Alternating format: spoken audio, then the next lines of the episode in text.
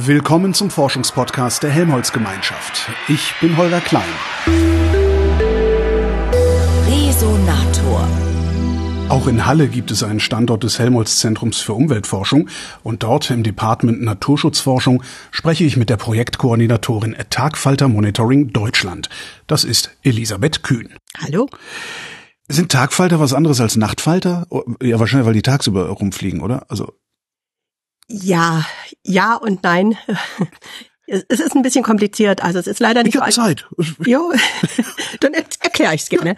Ähm, es ist leider nicht so einfach wie im Englischen, wo man unterscheidet zwischen Butterflies und Moths, also die Schmetterlinge und die Motten. Mhm. Die Schmetterlinge sind die, die am Tag unterwegs sind und die Motten sind die, die nachts unterwegs sind, sondern im Deutschen haben wir noch diesen, ja, die taxonomische Einteilung, ja. so die Geschichte, wie sich die Falter entwickelt haben und da spielt da alles noch mit rein. Also es gibt die Tagfalter, das sind die, die wir so ganz gemeinhin als Schmetterlinge kennen. Warum nennen wir die denn nicht Schmetterlinge? Das ist doch, also ich meine, abgesehen davon, dass es vielleicht international eins der hässlichsten Wörter für diese Art Insekt ist, warum nennen wir die Tagfalter? Weil Tagfalter klingt immer nach fieses großes Ding, das irgendwo an meiner Wand sitzt.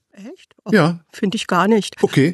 Aber das ist vielleicht, wie man es gewohnt ist. Ja. Nicht? Ähm, die ja, zu den Schmetterlingen gehören halt viel mehr. Da gehören auch alle anderen noch, die rumflattern. Also von der taxonomischen Einordnung eben auch die ganzen Nachtfalter und die Motten. Also es sind alles Schmetterlinge. Ja. Und deshalb konzentrieren wir uns auf die großen Bunten, die man tagsüber sieht und nennen die Tagfalter. Verstehe. Also Motten sind Schmetterlinge. Ja. Das macht mich jetzt irgendwie, das, also das finde ich jetzt irritierend. Aber okay, also alle Falter sind Schmetterlinge und die, die tagsüber unterwegs sind, sind die Tagfalter und okay. Ja, jetzt habe ich es einigermaßen verstanden. Ja, und um es noch ein bisschen komplizierter zu machen, gibt's dann, wäre ja sonst zu einfach, Ja, nee. auch noch die tagaktiven Nachtfalter. Tagaktive Nachtfalter. Welche wären das? Das ist zum Beispiel die Gammaeule oder der Eule? Gitterspanner. Ja, also die haben alle, oder Spinner gibt es auch, also die haben alle lustige Namen. Die Stadt ist voll davon. so, jetzt beobachten Sie Schmetterlinge. Nee, Tagfalter. Sie beobachten ja keine Nachtfalter. Ich, das, ich, das werde ich, da, da muss ich tagelang dran arbeiten, bis ich das verinnerlicht habe. Ähm, Wie, wie funktioniert das? das, das also Monitoring heißt ja eine kontinuierliche, Überwachung der ja idealerweise gesamten Population. Äh, Geht das? Und wie? Das ist natürlich super schwierig, weil man dafür erstmal sehr viele Leute braucht, sehr viel Zeit braucht, weil ein Monitoring ist per Definition eine Langzeitaufnahme. Also man schaut über mehrere Jahre möglichst, wie die, wo die Falter sind und wie viele dort sind. Und um das überhaupt zu schaffen und zu stemmen, haben wir dafür ein Citizen Science Projekt eingerichtet. Das heißt, wir haben Ehrenamtliche, die für uns rausgehen, die Falter zählen und uns die Daten übermitteln. Wie viele sind das? Wie viele Menschen arbeiten da mit? Na, so rund 500 sind jedes Jahr für uns aktiv. Reicht das? Ach, wir könnten gut auch noch mehr gebrauchen. Es ist okay, um schon mal interessante Daten daraus zu gewinnen, aber je mehr, desto besser. Also Das heißt, das ist jetzt gleichzeitig auch ein Aufruf, sich an diesem Bürgerwissenschaftenprojekt zu beteiligen. ja, sehr gerne, unbedingt. Wie mache genau. ich das? Also anmelden ist ganz einfach, einfach bei uns per E-Mail an das Projekt Tagfalter Monitoring. Das findet man auch im Internet. Ja, auf der Webseite zur Sendung finden. Genau. Und ja, mitmachen kann im Prinzip jeder, aber wir geben immer vor, ja, man sollte ein klein bisschen Zeit mitbringen. Man braucht ein bisschen Zeit, weil die Vorgabe ist, in der Zeit von April bis September einmal pro Woche zu zählen. Wo zu zählen? Auf meinem Balkon? Nein, in der ganz normalen Natur, also möglichst keine Schutzgebiete, nichts Besonderes. Also wir wollen wissen, wie es den Tagfaltern in der Normallandschaft geht, in ganz normalen Landschaft draußen, äh, weil wir da darüber eigentlich ganz wenig Daten haben. Und da kann sich jeder eine Strecke aussuchen, also Transektzählung nennt sich das. Und ein Transekt ist eine Strecke, eine Linie, die man sich einfach im Gelände aussucht. Meistens sind das so Feldwege oder Waldränder, wo man dran entlang gehen kann. Und die kann sich jeder oder jede selber aussuchen. Und wie lang muss die sein? Also wie, wie weit muss ich laufen? Ein Kilometer, fünf Kilometer oder? Auch das kann man selbst entscheiden. Minimum ist 50 Meter. Also diese Transekte sind nochmal unterteilt in Abschnitte und ein Abschnitt hat 50 Meter und ist das es ist streng standardisiert. Man zählt wirklich nur auf diesen 50 Metern und auf einer Breite von 5 Metern, also 2,50 Meter links, 2,50 Meter rechts, damit wir es auch ordentlich statistisch auswerten können. Und wie viele von diesen Abschnitten man macht, das ist jedem selbst überlassen. Also so maximal zehn ist unsere Empfehlung. Dann hat man 500 Meter. Wenn ich sowieso jeden Tag mit dem Hund gehe. Perfekt, genau. Ja. Das ist perfekt für Leute, die sowieso gerne rausgehen und die Hunderunde passt da auch gut. Man sollte ein bisschen langsamer gehen. Also meinem Hund fällt es immer schwer, wenn er auf mich warten muss. Wir müssen immer auf unseren warten. Also von daher. Okay, das liegt dann wahrscheinlich je nach Hunderasse an den Hunden. Ja.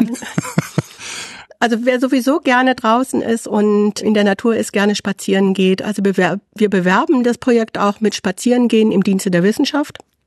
Denn genau das ist es. Einfach rausgehen, die Falter zählen und uns die Daten übermitteln. Jetzt überlege ich, angenommen, ich würde da mitmachen wollen. Ich wohne in Berlin-Tempelhof. Gefühlt sehe ich, weiß ich nicht, pro Jahr drei Zitronenfalter und einen von diesen orange-schwarzen, wie heißen die noch gleich? Admiral? Kann gut sein. So, also ich habe das Gefühl, es gibt gar keine Schmetterlinge. Äh, was, dann mache ich jetzt bei Ihrem Projekt mit und melde jeden Tag null. Das ist doch auch irgendwie also frustrierend. Das, es ist, ja, ich gebe Ihnen recht, das ist frustrierend. Und, aber, das sind Daten, die für uns super spannend sind. Ja. Deshalb rufen wir auch immer dazu auf, nehmt ruhig auch langweilige Strecken, auch vielleicht auch noch, damit es mehr Spaß macht, sucht man sich eine Strecke aus, wo man weiß, okay, da fliegen Schmetterlinge und dann nochmal als Vergleich eine Strecke, wo man nichts gesehen hat. Weil gerade diese, diese Daten für die Landschaft oder für die Natur, wo wir nachweisen können, dass nachweislich dort nicht fliegt, die sind super interessant für uns. Weil wir dann ja auch schauen, was sind denn das für Lebensräume und in welchen Lebensräumen kommen die, äh, die Falter vor und in welchen nicht und woran liegt das? Das können wir dann gut auswerten. Aber es soll natürlich auch, wenn man schon ehrenamtlich mitmacht, Spaß machen. Aber es ist noch ein anderer Punkt, den ich immer ganz spannend finde. Ich habe ganz viele Teilnehmerinnen und Teilnehmer, die sich einen Transekt einrichten, sagen, ach, bei mir fliegt überhaupt gar nichts. Ja. Und dann so nach zwei, drei Jahren sagen die, oh, ich wusste gar nicht, wie viele Falter es bei mir gibt. Wenn man nämlich genau hinschaut und mal jede Woche rausgeht und wirklich da auch drauf achtet, dann sieht man doch mehr, als man eigentlich gedacht hat. Was ist denn der Trick dabei, Falter zu sehen? Es ist einfach nur wirklich mit offenen Augen, also sozusagen sein, ne, da gibt's ja so diesen Trick, wenn man, wenn man ein neues Auto hat, sieht man auf einmal, wie viele andere Leute dieses Auto auch fahren und vorher hat man hat man es nicht gesehen. Ist das derselbe Effekt, den man dann im Gehirn hat? Bei ich Faltern? denke schon, ja. Man muss sich da so ein bisschen einblicken. Also ich habe es auch mir fällt es immer auf, wenn ich mit meinem Mann unterwegs bin, der Botaniker ist und der guckt sich immer die ganzen Pflänzchen an und sieht das alles und wenn ich dann sage, oh schau mal da, der Schmetterling, sagt, wo? und hat ihn nicht gesehen. Also man muss diesen Blick schon haben. Das geht aber relativ schnell. Dafür, also ich schaue immer, wo flattert es. Ja. Oder ich schaue mir Blütenpflanzen an. Also da, wo es schön blüht, wo Blüten sind, kann man schauen, sitzen da Falter drauf und dann hat man schon das Wichtigste eigentlich. Und das ist auch, wo Falter fliegen, wo es blüht. Ja, genau. Ja, sie brauchen Blütenpflanzen, um Nektar aufnehmen zu können. Genau. Das wäre jetzt die nächste Frage gewesen. Wozu brauchen wir die eigentlich? Abgesehen davon, dass die sehr hübsch sind. Das ist eine gute Frage. Sind das wichtige Bestäuber? Nee, ehrlich gesagt. Äh, ja, das ist, das ist natürlich eine Frage, die wir häufig gestellt bekommen. Die wichtigsten Bestäuber sind Wildbienen, Schwebfliegen. Schwebfliegen sind diese Pseudowespen, ne? Genau, oder ja, die ganz gut sich ver, ähm, so tun können, als wenn sie Wespen ja. oder auch Bienen wären. Die sehen ganz unterschiedlich aus. Aber Echt? es gibt sehr viele verschiedene Arten und die sind halt, die übernehmen den größten Teil der Bestäubungsleistung. Oder bei den Wildbienen gehören die Hummeln noch dazu. Die sind schon wichtig dafür. Bei den Faltern eher, eher nicht so, aber Sie haben den großen Vorteil, dass sie Indikatorarten sind. Also wir nehmen die Daten, die wir für die Tagfalter auswerten, als Beispieldaten für den Gesamtzustand der Biodiversität der Insekten. Mhm. Und sie sind halt eine Gruppe, die viel, viel einfacher zu erfassen ist als zum Beispiel die Wildbienen, die sehr schwierig zu bestimmen sind. Und sowas könnte man auch schwer mit Ehrenamtlichen machen. Und deshalb sind die, ja, die Tagfalter für uns so eine Beispielgruppe für den Zustand des großen Ganzen. Das heißt, wo viele Tagfalter sind, sind auch andere Insekten lebe. Das sind sind das überhaupt Insekten? Sind, ja, Tagfalter sind auch Insekten. Was unterscheidet eigentlich Tiere von Insekten? Insekten haben immer sechs Beine, das ist das Ach so, Einfachste. okay. Nee, das krieg ich hin. Alles mit sechs Beinen ist ein Insekt. Nee, Spinnen haben acht Beine. Was sind dann Spinnen? Spinnen sind Spinnentiere, genau. Keine Insekten. Gut. Also, wo, wo viele Falter sind, ist auch die Biodiversität hoch. Jein. Aha. Das wäre ja jetzt auch wieder zu einfach. Ähm, Im Prinzip schon, aber hohe Bi Biodiversität ist nicht immer grundsätzlich in allen Lebensräumen positiv. Es kommt auch darauf an, was für Lebensräume es sind. Es gibt Lebensräume, die von Natur aus eher artenarm sind und dann aber mit vielen spezialisierten Arten. Das heißt, wir müssen auch gucken, was sind denn das für Arten, die dort vorkommen? Sind das eher die Generalisten, die überall anzutreffen sind und die Spatz. eigentlich der, ja der Spatz zum Beispiel genau oder der äh, Zitronenfalter, das Ja. ist in, in unserem Fall oder sind das die hochspezialisierten Arten, die ganz besondere? Ja, Also bei den Faltern ist es meistens so, die brauchen, da brauchen die Raupen eine bestimmte Pflanze als Raupennahrung. Ah, Das ist so der limitierende Faktor für die. aber dann könnte ich doch eigentlich diese Pflanze, also Sa Samen dieser Pflanze ausbringen und mir denken, ja, mache ich das jetzt, nächstes Jahr haben wir hier Falter. Manchmal klappt das auch, je nachdem, was es für eine Art ist. Aber wenn es zum Beispiel Arten der Hochmoore sind, also eine Pflanze, die jetzt nur in Hochmooren wächst, da muss man das ganze, den ganzen Lebensraum Hochmoor schützen, um diese Pflanzen und eben auch diese Falter dann dort zu schützen. Wem, also abgesehen von, von, von Ihnen als Wissenschaftlerin, als Indikatorart, wem nutzen die Falter? Also wer, wer, wer ernährt sich von denen? Wer, also wo, wo, wo gehören die hin in unserem Ökosystem? Die Falter, aber besonders auch die Raupen sind eine wichtige Nahrung für Vögel. Vögel. Ja. Also das ist so ein Teil, aber sie sind halt ein kleines Bausteinchen in dem großen Ganzen, denn die, die Falter haben zum Teil auch nochmal, ja, Lebensweisen, in denen sie zusammen mit Ameisen leben. Also Ameisen haben zum, manche Falter oder andersrum, manche Falter brauchen Ameisen, Ja. die ihre Larven, ihre Raupen durchfüttern und schützen. Ameisen füttern Falterlarven? Ja, das ist ganz verrückt und ganz kompliziert, aber ganz hochspannend. Und das sind dann die Ameisenbläulinge. Das ist eine Gruppe von Bläulingen, die wirklich auf die Ameisen angewiesen sind, um zu überleben. Wa- Warum machen die Ameisen das? Also wa- was haben die davon? Das, Eigentlich nicht so wirklich etwas. Also es sind Parasiten oder Para, ja, die, die Falter nutzen die Ameisen aus, aber sie tricksen sie aus, indem sie so tun, als wären sie selber Ameisenbrut. Also sie geben einen chemischen Stoff ab, der den Ameisen vorgaukelt, diese Raupe ist jetzt deine Brut. Und die musst du pflegen und füttern und großziehen. ich dachte, wir hätten gerade irgendwie artenübergreifende Solidarität im Insektenreich gefunden. Oh nee, es gibt ganz, ganz viele Parasiten, Parasitoiden, die, das ist ein ganz dichtes Netzwerk mit ganz vielen verschiedenen Gruppen, die da zusammenhängen. Super spannend. Aber eben auch, weil dieses Netz so eng ist, weil die hier in dem Beispiel der Ameisenbläuling von den Ameisen abhängig ist und noch von einer bestimmten Wirtspflanze, ist es auch super anfällig. Also wenn da eins dieser Steinchen rausfällt, Ist der Falter weg? dann ist der Falter weg, dann sind die Ameisen weg. Äh, Stimmt, wenn der Falter weg ist, sind auch die Arme. Wie viele Tagfalter, ich möchte nicht Tagfalter sagen, Schmetterling hat irgendwie sowas Sommerliches. okay. Wie viele von denen gibt's?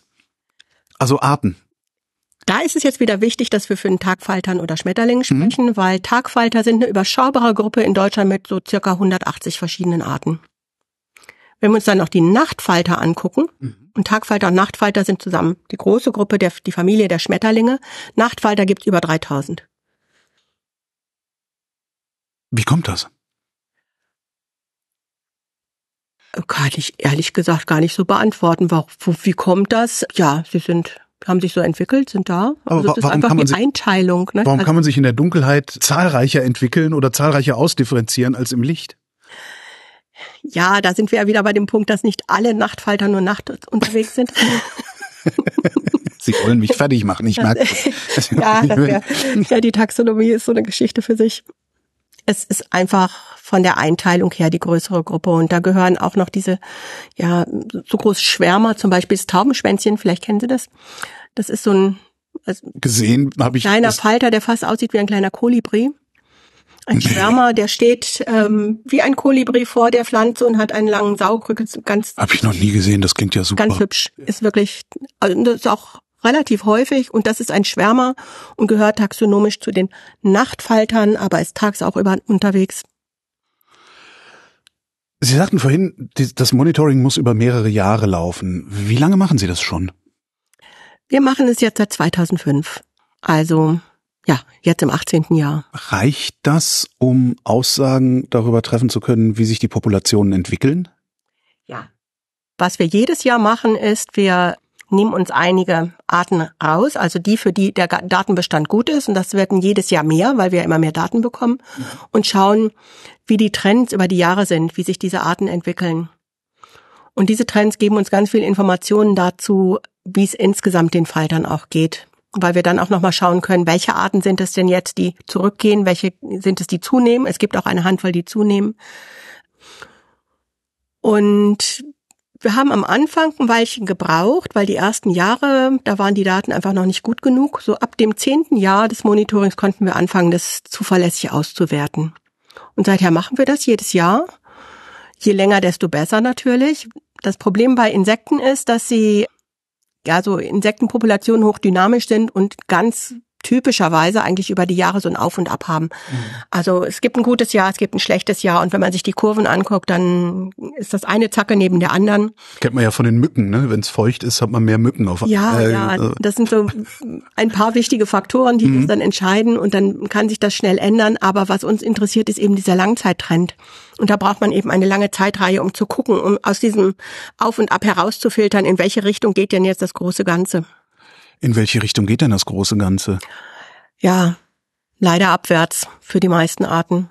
Für das welche Arten denn nicht? Also was, was zeichnet die aus? Ist das, kann man, kann man die in eine Schublade stecken? Ja, also die, denen es noch gut geht, sind zum einen Generalisten und eher wärmeliebende Arten. Das ist ganz klar. Wie stark geht es bergab? Von den rund 70 Arten, ich habe jetzt die genauen Zahlen nicht parat, aber von den rund 70 Arten, die wir untersuchen, gehen glaub, um die 30, zeigen einen deutlichen Abwärtstrend. Nochmal 20, ein oder noch ein paar mehr sogar, zeigen keinen Trend, sondern sind einfach stabil geblieben oder haben so ein starkes Auf und Ab, dass man keinen Trend ablesen kann. Und nur eine Handvoll, so 10, 12, glaube ich, die einen Aufwärtstrend zeigen über die Jahre. Aber warum habe ich trotzdem das Gefühl, immer weniger Schmetterlinge, Entschuldigung, Tagfalter zu sehen. Ja, weil es so ist. Es ist so. wirklich auch so, ja, ja. Es ist insgesamt wird es dann doch weniger. Insgesamt wird es weniger. Und ja, die äh, Artenzahlen sind eigentlich immer fast die gleichen. Also da ist jetzt nicht so viel Veränderung, aber in der Anzahl der Individuen, die wir beobachten, also wie viele von einer Art wir beobachten. Wenn wir uns die Trends anschauen, da ist schon da geht schon steil bergab. Und wir müssen noch dazu sagen, wir haben 2005 begonnen. Ja. Da war der größte Verlust an Insekten schon längst durch. Also der größte Anteil des Artensterbens oder des Insektenrückgangs war vermutlich in den 60er, 70er Jahren. Mhm. Durch Umstellung der Landwirtschaft auf immer mehr Industrialisierung der Landwirtschaft und auch ja Einsatz von von Spritzmitteln, von Düngemitteln. Also das hat einen ganz großen Wandel gegeben und wenn man Berichte aus der Zeit davor liest, so Beschreibungen, wenn irgendwer ein Entomologe dann beschrieben hat, welche Falter er wo gesehen hat und wie viele davon, dann können wir das heute kaum noch glauben. Das liest sich so, als wenn es zu schön ist, um wahr zu sein, aber es war ja tatsächlich wohl mal so. Das heißt, diese Legende von den vielen toten Insekten auf der Autoscheibe früher ist gar nicht nur eine Legende, sondern das war tatsächlich damals schon so. Und das, ist heute nicht mehr so. Das ist heute nicht mehr so. Ich meine, es wird auch noch viel diskutiert. Die Autos haben natürlich jetzt auch ein bisschen andere Form, sind ein bisschen stromlinienförmiger. Also zu der Zeit damals waren die Windschutzscheiben ja wirklich so senkrecht und haben auch noch mehr abgefangen, aber trotzdem ist der Effekt natürlich auch da. Mal davon abgesehen, dass Artensterben, Rückgang in der Biodiversität sowieso ein Problem ist. Also da brauchen wir ja gar nicht drüber reden. Also mehr Arten, mehr gut. Ist das ein Problem, dass die Schmetterlinge weniger werden, die Tagfalter weniger werden? Abgesehen jetzt vielleicht für diese eine Ameisenart. Also das ist ja auch, also. Äh, naja, für wen ist es ein Problem? Wir haben ja immer so einen sehr anthropozentrischen Blick da drauf. Für uns Menschen Vermutlich erstmal nicht. Also sag ich, na, sie haben keine nicht diese Bestäuberleistung wie zum Beispiel Wildbienen es haben. Also wenn die Wildbienen weiter so stark zurückgehen würden, hätten wir ein großes Problem auch in der Ernährungssicherheit, weil viele Pflanzen nicht bestäubt würden, nicht wachsen könnten. Das, den Effekt haben wir bei den Tagfaltern nicht. Auf die kleine Gruppe der Tagfalter könnten wir vermutlich sogar verzichten. Also sage ja, ich jetzt mal so ja, ganz platt, ja. aber sie stehen halt als Beispiel für das große Ganze. Und es ist, wir schauen uns ja jetzt nur die Tagfalter an, weil sie so schön einfach zu erkennen sind. Und die anderen Arten sind viel schwieriger und da fehlen uns auch einfach die, die Expertinnen und Experten, die diese Arten kennen.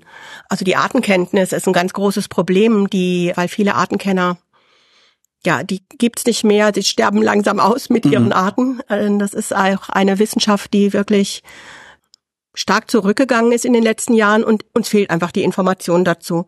Und wenn wir jetzt die Information für die Tagfalter haben, dann können wir das, was wir an denen sehen, beispielhaft auf die anderen Gruppen übertragen.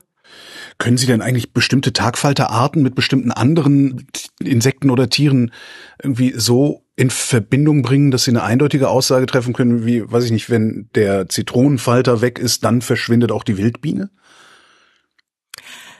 So ganz konkret gibt es nicht, könnte ich es jetzt nicht, aber es gibt eine ganz interessante Studie aus Großbritannien, wo man mal eben an diesem Ameisenbläuling, den ich vorhin ja schon erzählt hatte, geschaut hat, wenn man einen Lebensraum so pflegt, dass er genau für diesen Ameisenbläuling, für diese eine Art optimal ist. Und das ist kompliziert. Da muss man schauen, dass es den Ameisen gut geht, dass es den Pflanzen gut geht und dass es dem, dem Falter gut geht. Aber wenn man das so pflegt, dass diese eine Art sich da gut zurechtfindet und dort auch gut vermehren kann, dann hat das einen ganz hohen Mitnahmeeffekt. Denn dann können wir sehen, dass auch andere Insektenarten dort stärker vorkommen, dass mehr Pflanzenarten vorkommen, auch seltenere Arten. Also das es hängt ja alles irgendwie zusammen und zum Teil kennen wir die Zusammenhänge noch gar nicht so genau. Aber wir können eben an, allein an den Zahlen sehen, wenn wir jetzt uns um diesen einen Ameisenbläuling kümmern, dann profitieren viele andere Arten davon. Wie kümmern wir uns denn? Also wie, wie, wie schützen wir die Tagfalter? Blühstreifen. Blühstreifen sind super, ja. Das ist also eins dieser Schlagwörter, ja. Ja, und dann stehen sie an stark befahrenen Straßen und genau. sind dann auch wieder ein Problem. Also ganz generell oder ganz pauschal kann man sagen, auch ein bisschen mehr Unordnung zulassen, das wäre schon super. Nicht Kein alles, Rasen, sondern Wiesen. Ja, Wiesen. Nicht alles klitzeklein mähen und kurz mähen. Oder mähen muss sein für Wiesen, damit auch die mm, Pflanzen wieder blühen, aber nur maximal zweimal im Jahr und nicht so häufig. Und wenn es gerade alles schön blüht und in Blüte steht, dann bitte gerade nicht, weil das ist wirklich blöd, wenn dann gerade die ganze Nahrung da ist. Im Sommer haben wir das häufiger mal, dann ist es Hochsommer und alle Falter fliegen und dann wird die Blühwiese abge abgemäht. Ja. Und dann haben die auf einen Schlag gar keine Nahrung mehr. Das ist ein Problem. Sowohl im Privatgarten als auch so, ich sehe das auch hier in der Stadt Halle. Da werden einzelne Flächen auch mal einfach stehen gelassen oder es werden so, so kleine Teile der Wiese stehen gelassen. Mhm. Das bringt unheimlich viel, wenn man nicht gleich alles gleichzeitig und auf einmal abmäht. Ist natürlich organisatorisch sehr viel einfacher, es in einem Rutsch zu machen. Das sehe ich ja auch ein, aber Reicht auch schon mein Balkonkasten, wenn ich da dann irgendwie im Frühjahr diese typische, da gibt's diese Samenmischung, Blumenwiese oder wie das heißt. Auf jeden Fall, da klar. Also in, im Prinzip kann jeder und jede zu Hause dazu beitragen, kleiner Blumenkasten mit heimischen Blüten, Wildkräuter, also so, dass die Falter da auch wirklich Nahrung finden. Diese Zierpflanzen haben häufig das Problem, dass die Nektarquelle umgezüchtet wurde. Das sind so gefüllte Blütenköpfe und da finden die einfach keine Nahrung. Die sehen dann hübsch aus. Das kann man auch im Garten halt hinstellen, aber ergänzen muss man immer, wenn man was für die Insekten tun will, ganz generell auch mit heimischen Pflanzen, die möglichst auch gute Nektarquellen sind. Ich habe eine Zeit lang so Seedbombing betrieben. Also es gibt bei mir so, ein, so, so Mittelstreifen so ja. mit, mit, mit Rasen und, und, und, und manchmal Wiese. Und bin eine Zeit lang bin ich halt immer dahin gegangen. Das ist kann man bei den, bei den, bei den Ökos kann man das kaufen. Das sind so kleine, kleine Päckchen mit Saatgut drin, die kann man einfach aus dem Autofenster schmeißen, wenn man da Lust zu hat. Ja. Das heißt, also ich habe das gemacht, weil ich wollte, dass das hübsch aussieht. Das heißt, ich habe den Faltern was Gutes getan damit, ohne das vorgehabt zu haben. Auf jeden Fall, klar. Ach, das ist doch schön, dann mache ich das einfach weiter. ist das eine Ordnungswidrigkeit? Nicht, dass ich jetzt hier gerade Na egal. Ich glaube nicht, nein.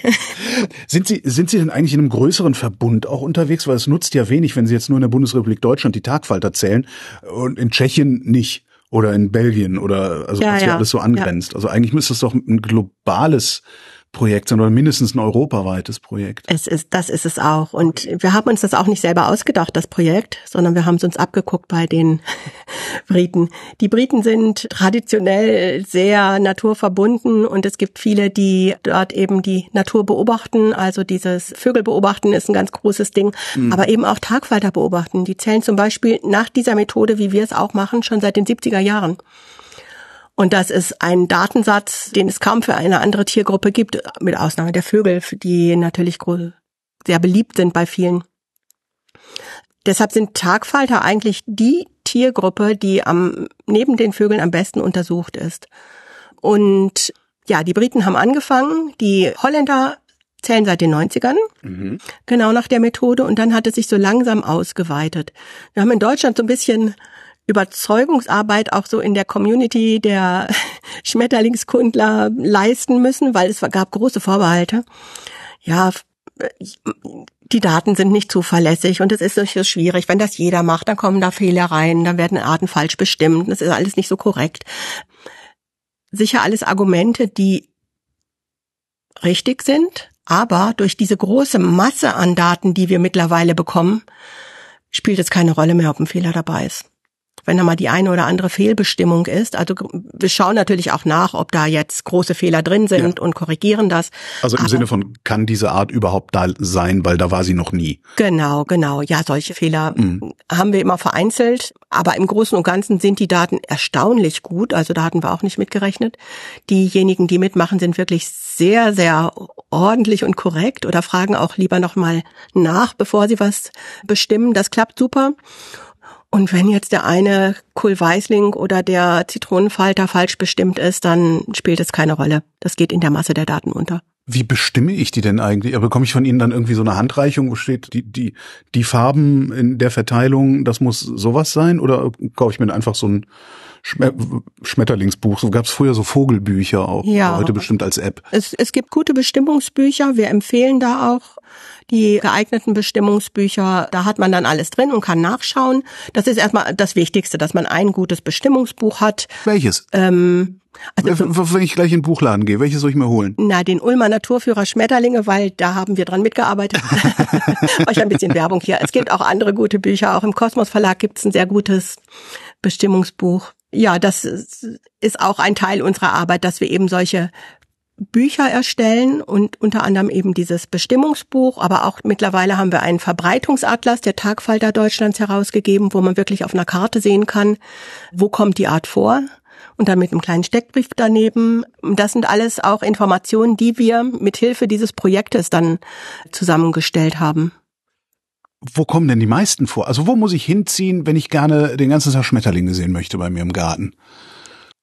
Allgäu. Ah, Na, Allgäu ist schon wieder Zu hoch. Ist ein Problem. Nee, ist zu intensive Landwirtschaft. Ah. Das ist im Allgäu ein großes Problem. Also Baden-Württemberg, Schwäbische Alb, so Kaiserstuhl ist super, um auch noch ein paar besondere Arten zu sehen. Also es müsste ein bisschen, also extensive Landwirtschaft, nicht so, so ganz intensiv und dann ein bisschen wärmer. So das ganze Oberrheingebiet und dann aber so ein bisschen abseits der, der großen Landwirtschaftsflächen. Da ist richtig was los. Wie, wie, wie weit ist denn eigentlich die Ausbreitung von Tagfaltern? Also gibt es sie überall in Europa oder gibt es auch Re Regionen, wo die weg sind? Also nördlich des Polarkreises oder, oder was weiß ich? Also auf Island gibt es zum Beispiel keinen einzigen Tagfalter. Das ist schon zu weit nördlich.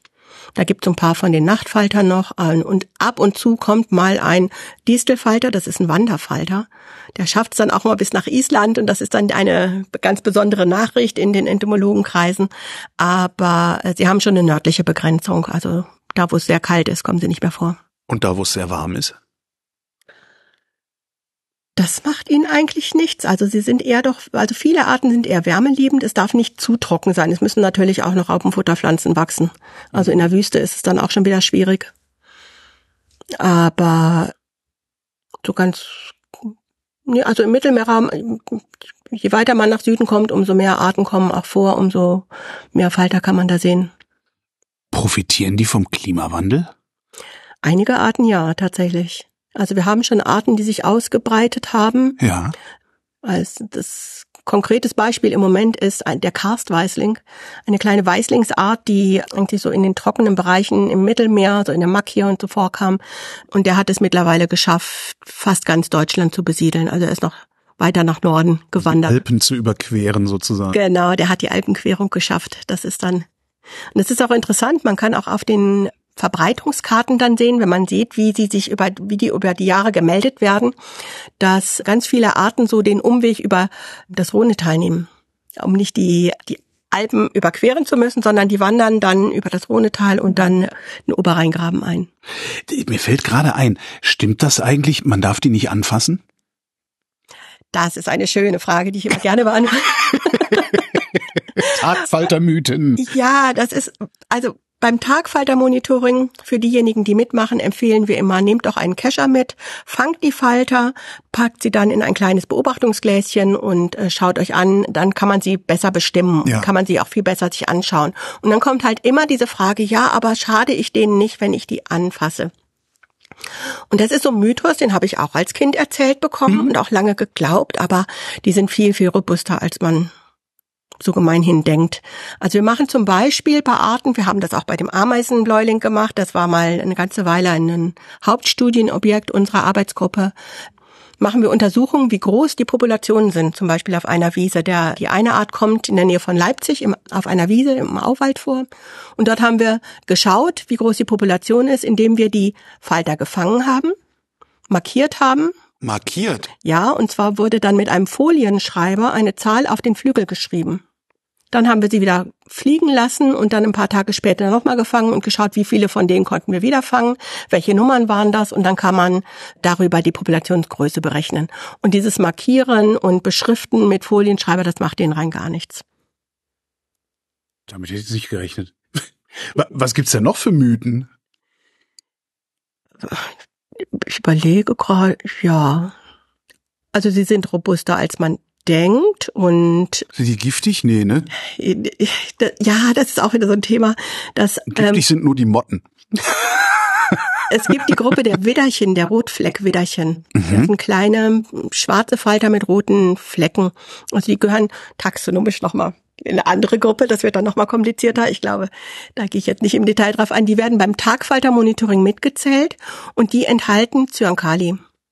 Und da gab es letztens einen großen Aufschrei in der Presse, weil eine, dann sind sie aber leider auch noch sehr selten. Ja. Also viele dieser Arten. Und eine dieser seltenen Arten, das Espasettenwederchen, kam auf einer Wiese neben einem Kindergarten vor. Mhm.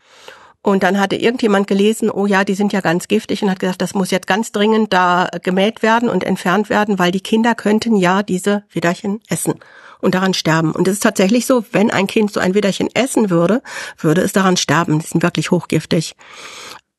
Essen Kinder Schmetterlinge? Also das habe ich noch nie gehört. Habe ich auch noch nie gehört. Und dann wäre es doch wichtiger, den Kindern beizubringen, schaut mal, dieser Schmetterling passt auf, ne? dann, dann haben sie noch mal gleich eine Art gelernt, wäre doch eine gute Sache, anstatt da gleich alles zu mähen. Aber das sind immer so Sachen, die dann mal auf ploppen plötzlich gerade in, der Lokalpresse und dann durchdiskutiert werden. Und wir hatten das in diesem Jahr mit dem Ölkäfer, eine ganz ähnliche Geschichte, der auch hochgiftig ist. Mhm. Und die, der war in diesem Jahr relativ häufig und drum ist er wohl aufgefallen und es ist ein, eine andere Art Gift, aber auch dieser Käfer halt. Aber auch da die Frage, wer ist ein Käfer? Also, also eventuell, wenn ich schreiend auf dem Motorrad mit einem offenen Visier durch die Gegend fahre, könnte es sein, dass der mir in den Mund fliegt. Ja, es ist ein Laufkäfer, also er fliegt also nicht. selbst das. Äh, wir waren eben kurz bei den bei den bei den Daten aus dem Ausland. Mhm. Fließen die alle bei Ihnen zusammen oder gibt es irgendwie eine, eine, eine übergeordnete Stelle? Weil letztendlich ist das ja auch ja im Grunde äh, der, der Beritt der EU, sich um Artenvielfalt zu kümmern. Ja, und das wird auch von der EU tatsächlich gut gefördert. Oh. Ähm, also zumindest mit einzelnen Projekten. Die sind äh, ein größeres Projekt hatten wir in den letzten Jahren, das ist jetzt wieder ausgelaufen. Die EU hat ein großes Interesse daran, dieses Monitoring, ehrenamtlichen Monitoring auch in anderen Ländern auszuweiten. Organisiert wird das Ganze durch den Verein Butterfly Conservation Europe. Der mhm. ist angesiedelt in Holland Und dort fließen die ganzen europäischen Daten zusammen. Auch in enger Zusammenarbeit mit den britischen Kollegen. Ich glaube, die Datenbank liegt sogar in Großbritannien für die Gesamtdaten, aber es ist eine enge Kooperation und im Laufe der Jahre sind immer neue Länder hinzugekommen und durch dieses eine EU-Projekt gab es auch massive Förderungen, die zum Beispiel dazu geführt haben, dass es in Italien jetzt ein stabiles Tagfalter-Monitoring gibt. Ich glaube, in Ungarn wurde es auch nochmal äh, weiter gefördert und es gibt immer so Zielländer, die dann besonders herausgesucht werden, um dort das ja bekannter zu machen, ein bisschen zu bewerben, so die Starthilfen zu geben. Diese Datenbank, Sie sagten, die Datenbank liegt, glaube ich, in, in Holland. Sind diese Daten zugänglich? Also kann ich daran? Jein. also die, die Daten sind für allgemeine Auswertungen verfügbar, aber nur auf Anfrage. Mhm. Und dann werden die Datenlieferanten der einzelnen Länder auch gefragt, ist das okay, wenn wir jetzt für den und den Zweck das weitergeben? Weil es je nach Fragestellung da Vorbehalte geben kann.